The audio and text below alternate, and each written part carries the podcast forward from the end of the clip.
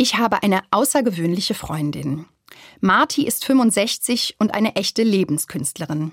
Sie hat viel Schweres erlebt und ist trotzdem eine unerschütterliche Optimistin.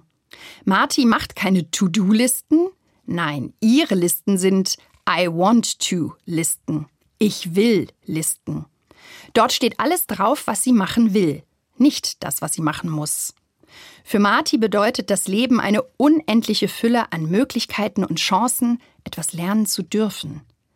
Im letzten Jahr hat sie eine Europareise gemacht und hat mir bei ihrer Rückkehr stolz ihre neue I want to Liste gezeigt. Dort stand Ich will Italienisch lernen, einen Philosophiekurs besuchen, eine vollautomatische Kaffeemaschine für guten Kaffee kaufen, Handstand lernen und Einradfahren lernen eine Mundharmonika besorgen, den Text von Eis Eis Baby auswendig können, Trauben mit dem Mund auffangen üben, mich bei Instagram anmelden, eine Glocke an meiner Wohnungstür anbringen, mich selbst täglich ehren, eine Outdoor-Dusche in meinem Garten installieren und Tintenfisch zur Perfektion zubereiten können.